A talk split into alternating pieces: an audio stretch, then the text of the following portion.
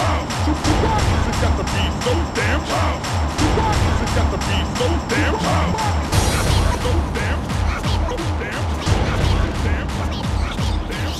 We'll conclude this evening's entertainment.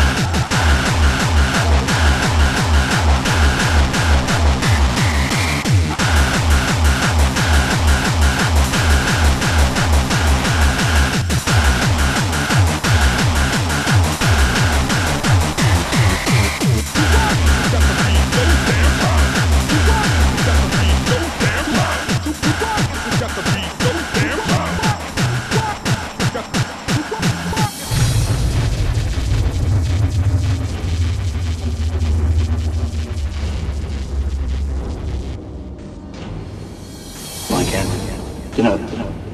About war, isn't it? All the noble cultures of the past declined in purity and vigor. Creative race failed. The compromise medicine and mercenaries. Very men. You're a loser.